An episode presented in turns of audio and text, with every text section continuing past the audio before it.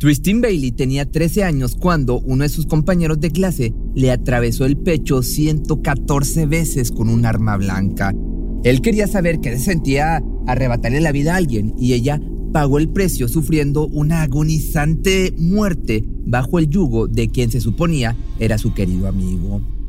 Esta irreparable pérdida destruyó por completo a la familia del adolescente, puesto que desde su nacimiento ya había sido considerada como un milagro de vida. Era una bebé con diagnóstico de síndrome de Down y problemas en el corazón. Según la opinión médica, tendría muy pocas posibilidades de sobrevivir y de ser así, su existencia estaría marcada para siempre por visitas constantes al hospital, medicamento y demás tratamientos. Pero, una vez en los brazos de su madre y tras algunos estudios, se dieron cuenta de que en realidad estaba completamente saludable. A tiempo supimos que el corazón de Tristín era más fuerte que el de la mayoría y que sería un regalo que ella compartiría con el mundo.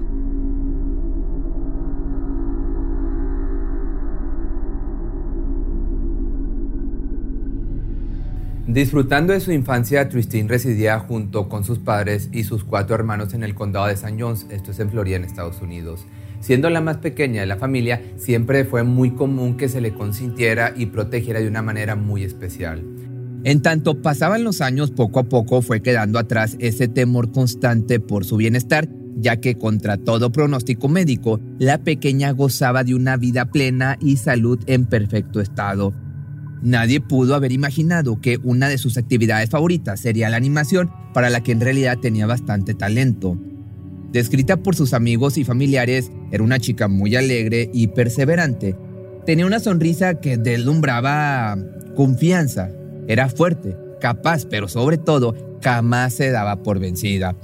Motivo por el cual logró formar parte de dos equipos de animación en los que incluso llegó a ganar algunos premios de primeros lugares en competencias. Siempre fue una niña muy sociable y siempre solía hacer lo mejor en cada aspecto de su vida.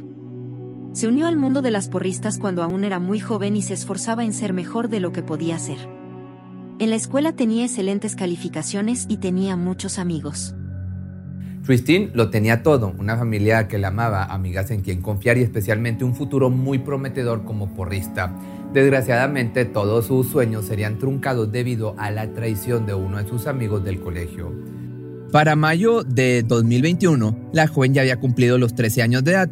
Era una chica muy obediente y respetuosa con sus padres, mas las locuras de adolescente no se quedaban atrás siendo precisamente una de ellas el detonante para iniciar la cuenta regresiva hacia su fallecimiento.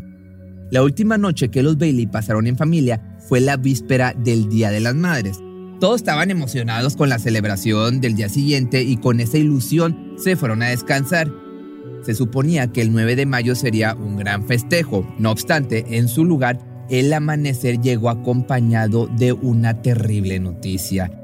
Cuando Stacy despertó, lo primero que esperaba recibir era el tradicional abrazo de su hija, la más pequeña, pero por más que pasaron los minutos, esta nunca salió de su habitación. Más tarde, la familia se reunió en la cocina para desayunar y fue cuando se dieron cuenta que había un asiento vacío. ¿Será que Tristin se desveló anoche? Era lo que se preguntaban. Aunque ciertamente no resultaba muy común que la chica despertara tarde, entonces la mujer decidió ir a la alcoba de su hija para preguntar si todo estaba bien. Grande fue su sorpresa cuando al abrir la puerta, la adolescente no estaba en su cama. Lo primero que hizo fue llamar a su celular, sin embargo, pese a pulsar una y otra vez el número telefónico, no recibía respuesta. La niña no está, fue lo que le dijo al resto de la familia. Inmediatamente salieron a gritar su nombre por las calles del vecindario. Al no encontrarla por ningún lado, finalmente optaron por reportarla como desaparecida. Tan pronto llegó una unidad policíaca, comenzó a brindar la información necesaria. Eran aproximadamente las 11:45 de la noche cuando la vieron por última vez entrar a su dormitorio.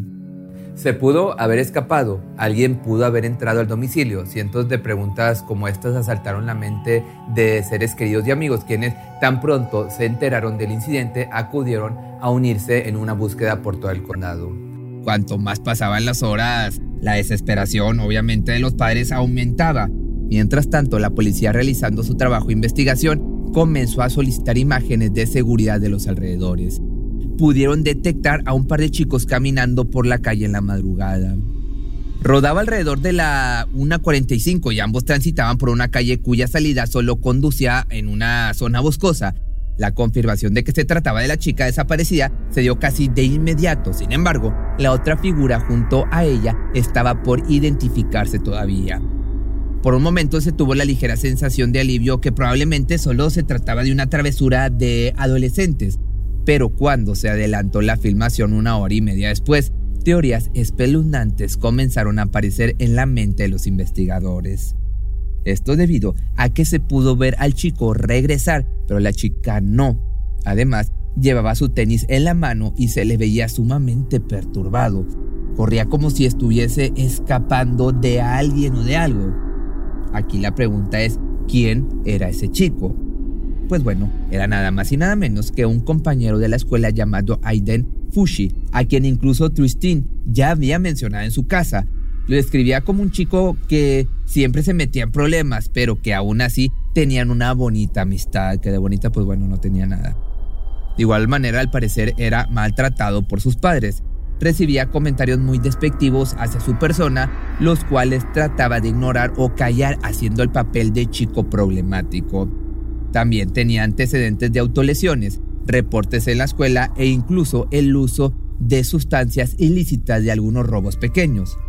Solo sea amable con él, era lo que le decía su madre, pero esta nunca imaginó que sería quien al poco tiempo le arrancaría la vida del pecho a su hija. Sin embargo, fallé en una lección. No sabía que tenía que enseñarle a mi hija a tener miedo del mal en su propia escuela. A ser cautelosa y temerosa de las personas que se dicen ser sus amigos. Para poder descubrir su identidad, los investigadores optaron por entrevistar al círculo cercano de la entonces desaparecida.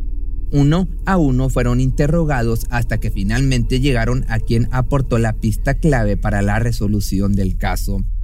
Su nombre era Trey Absher y dijo algo como esto en su declaración. Yo estaba en mi casa y como a las 12.30 de la noche llegaron Tristin y Aden, son mis amigos de la escuela. Ella traía una blusa y un pantalón en color negro. No lo sé, tal vez ayude para encontrarla. Estuvieron aquí casi una hora y luego se fueron.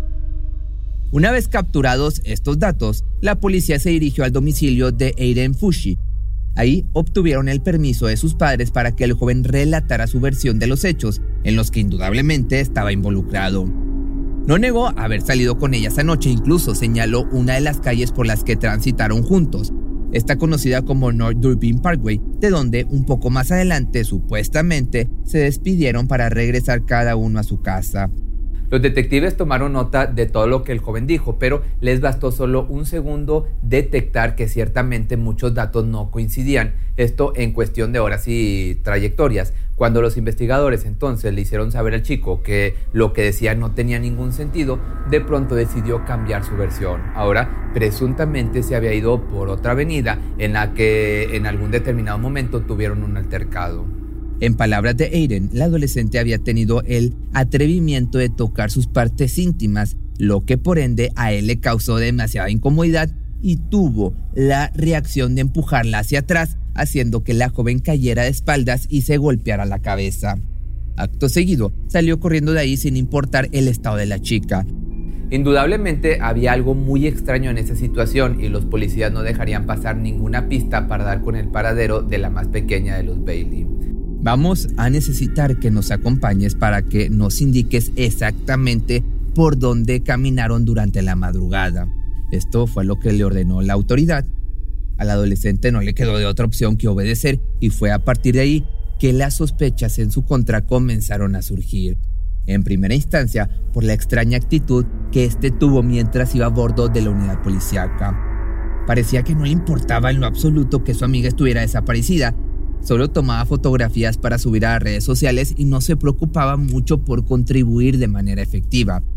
Además, la segunda pista que le hizo ocupar el primer lugar de la lista de sospechosos fue otra cámara de seguridad, la cual estaba ubicada justo en su domicilio y cuyas imágenes lo mostraron llegando aproximadamente a eso de las 3.30 de la madrugada con los tenis en la mano, dejando así muy en claro que se trataba de él en la otra cinta. ¿Por qué solo se ve Aiden regresando de la zona boscosa? Se mantuvo ese cuestionamiento durante las siguientes horas, pero en punto de las 6.30 de la tarde se pudo responder con la peor noticia posible. Era el hallazgo de un cuerpo femenino abandonado por el área y obviamente pues era Christine Bailey con evidentes señales de maltrato y que había sufrido una enormidad. El caso pasó de desaparición a homicidio en cuestión de segundos. Por fortuna ya tienen en la mira al posible culpable, es decir, a su amigo del colegio. No tuvo que decir nada más para que luego de una orden de allanamiento se le incriminara por una amplia variedad de evidencias en su habitación. Ahí se registraron los zapatos manchados de rojo, al igual que su camisa y un par de cuchillos que guardaba como colección. Y no solo eso, sino que quedó al descubierto su retorcido deseo de arrebatar una vida. Esto gracias a una serie de dibujos de personas evidentemente en partes y símbolos satánicos que por otra parte, curiosamente, había una funda de cuchillo vacía, lo cual indicaba que probablemente se trataba del arma responsable y la cual fue encontrada a los pocos días en el fondo de un lago cercano. Con todas las evidencias sobre la mesa, no quedó otra opción que procesarlo como adulto y acusársele de homicidio en primer grado. Sumado a la carga pruebas en su contra, pronto llegaron los testimonios de los demás chicos de la escuela, quienes en alguna ocasión lo habían escuchado decir en voz alta que soñaba con llevar a alguien al bosque para arrebatarle la vida. Con todo esto, era evidente su inestabilidad emocional, pero cuatro meses después, las cosas escalaron a un punto en el que probablemente estaba perdiendo la cabeza. Solo quiero hablar con mi mamá y mi papá. ¿Qué está sucediendo? ¿Qué está sucediendo? Los demonios quieren llevarse mi alma. Cierto no que padeciera de sus facultades mentales, nada le podría salvar de recibir su condena. Fue el mismo juez que se encargó de asegurar que todos sus actos fueron premeditados. No había ningún motivo que lo llevara a actuar de la manera en que lo hizo, salvo lo que ya se ha mencionado antes, es decir, deshacerse de la vida de alguien solo para saber qué se sentía. 114 ataques con un arma punzocortante en contra de una jovencita de 14 años le saciaron esa incertidumbre, pues dejó ir su cuchillo directo al torso, el cuello y la cabeza de la víctima. Como si fuera poco, tras los exámenes forenses se descubrió una palabra escrita en el cuerpo de la fallecida, que era karma, un detalle muy particular también detectado en los dibujos hechos por el acusado.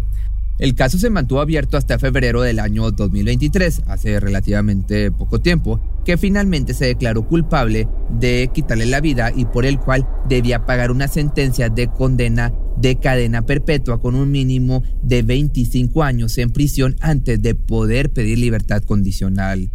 Ciertamente el chico podría salir libre algún día, pero la vida de Tristan Bailey es una irreparable pérdida cuyo dolor perseguirá a la familia por el resto de sus días.